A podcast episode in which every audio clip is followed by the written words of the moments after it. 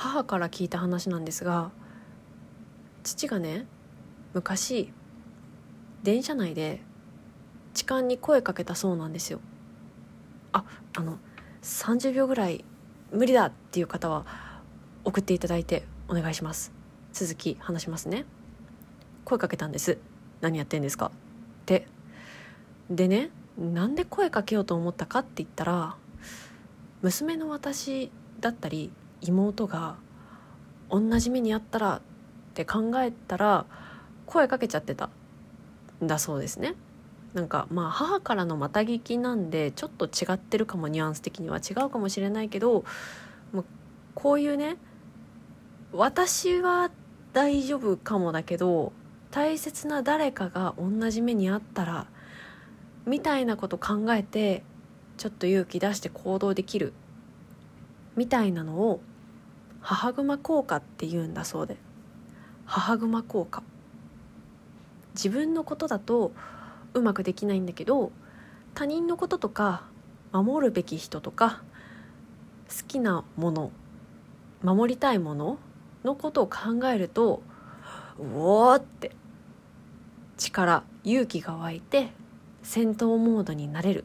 みたいなね。これ一歩勇気を踏み出すのに使えます。私の父が証明です。でもでもですよ。ネット上でのフェミニズムの話題ってしんどいよなって思っちゃいます。すいすい水餃子のラジオ鍋今日もまあゆるくはないけどやっていこうかなと思います。あのゆるゆるやっていくっていうのはこの真面目な話からどうでもいい話まで話題の振れ幅もブレブレなのも含めてゆるゆるなのでご理解いただいて今日はどんな中身かなっていうのを闇鍋感覚で楽しんでいただければというラジオ配信となっております。さてなんでフェミニズムネット上でしんどいよねって思ったかっていうとある本を読んだんですね。許せないがやめられない。SNS で蔓延する「ハッシュタグ怒りの快楽依存症」坂爪慎吾さんが書かれて2020年に徳間書店から出版されています。本当にこれすんごくいい本なんですよ。初めて読んだのが夏頃だったかな。8月だったかな。そっからもう3回くらい読んだかなあのその都度感想を書き加えたりしてあの私 Kindle で読んでるんでハイライト引いてそこにメモ書いたりとかしてるんですが、まあ、だからうん SNS 使ってるって方だったらうんうんってうなずけるようなそんな内容になってるかもしれない特に Twitter 歴が長い方ほどうんうんって思うかもしれないです。うん、この本すごいまあいい全文通していい論文を読みましたっていう感想になるんですがノリとしてはこうサラサラサラって流れていっちゃう話題をちゃんとすくって水質を調査していくみたいなノリです。どんなだ？説明が下手くそすぎてすみません。うん。まあとはいえ本の中身はねもうすごく論理的にこのツイッターに吹き荒れる嵐を殺伐とした風をぶった切ってくださってるのでまあ私と私からは何だろうすごく情緒によったというか情緒によってエモーショナルな感想を言いますね。この本を読んで何て言ったらいいのか終わらない戦争を終えるためにはどうすればいいのかって話をしている本だなって思いました。ちょっと大げさですかね。でも終わんないじゃないですか。で戦争の原因をまず考えた時にみんながみんな誰かの何かの母熊になろうとしているんですよ。何かの母熊になろうとしているんだけどその前にまず自分が傷ついているんだ。自分で自分の傷から目を背けちゃいけないよ。っていうことを言っているんじゃないかなって読んで感じましたね。うん、ね。だからね終わらない戦争を終えるためにはどうすればいいのか。まずは自分を癒そう。癒す。休む。それからそれからね癒したらネットじゃなくってリアルの世界で何ができるか解決するために何ができるかっていうのを考えて行動していこうよ。ってことなんですよね。ちょうど父が電車内で女性に女性にじゃないね。痴漢にあを見た時に声かけたみたいにですね。現実で何ができるかっていうのを考えたいよねっていう話で。でねこの本ちょうどコロナ禍で出版されて冒頭に覚えてる方いらっしゃるかもわからないんですけどナインティナインの岡村隆史さんがラジオ番組で不適切な発言をして炎上したことがあったんですね。まあ詳しいことは調べていただければなって思いますが実はその後後日談があるんですよね。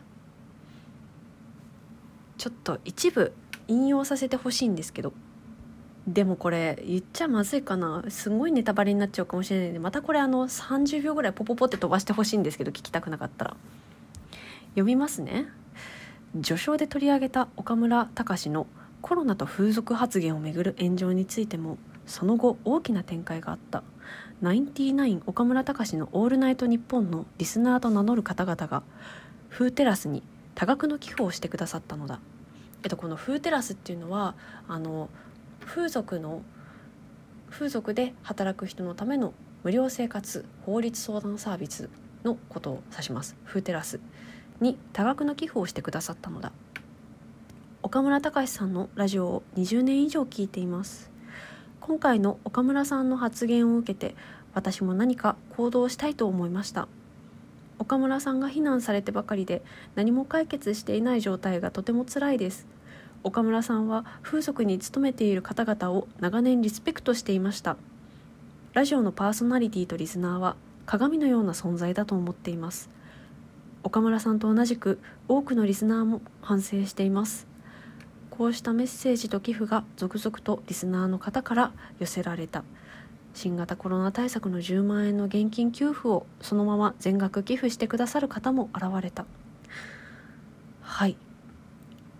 なんかこういう現実リアルの世界で何ができるか考えていこうっていうのってこういうことだよなって思うんですよね。このツイッターとかってあのレスパしてる場合じゃないよねって思うんですよね。そのうんと誹謗中傷をなくしたいっていううんだだったらもうツイッターやめろみたいな話をしたいんじゃないんだ。うんとねなんだろうね。うん怒りに任せて対立だとか分断とか作って全部周り何もかも全て自分以外全て焼き尽くして焦土にしたってきっと虚しいだけなんですよね。焼き尽くした後に残る世界で暮らしたいか。うーん。多少虫がいても緑豊かな場所で暮らしたいなと俺は思う。ちょっと感情に寄りすぎてるね今日の話は。そのでもねうーんあんまり具体的な話をしたくないなって思うとどうしてもこういうふんわりとした自分の気持ちによった感想になってしまうがうん。本当にでも現実世界で具体的にどうやったら楽しく生きていけるのかなっていうのをこれからも突き詰めて考えていきたいなって思ってます。それで母グマ効果はそのリアルでちょっと勇気を出す時に使っていきたい。そんな効果だなっていうのを思ってます。番組の備考欄に母グマ効果の話とかあとは許せないがやめられない。SNS で蔓延する怒りの快楽依存症のリンクなどなど貼っておりますのでもしよかったら覗いてみていただければな。母グマ効果の話は特にあのテドあのプレゼンめちゃ上手マンが集まりプレゼンしまくるみたいな。で分かります？この説明で。なんで英語の勉強にもなりますしとてもいいと思います。程度いいですよ本当に。私もよく聞いてます。字幕付きで。てなわけで今日のところはこの辺で。うん。皆さん良い日々をお過ごしください。では。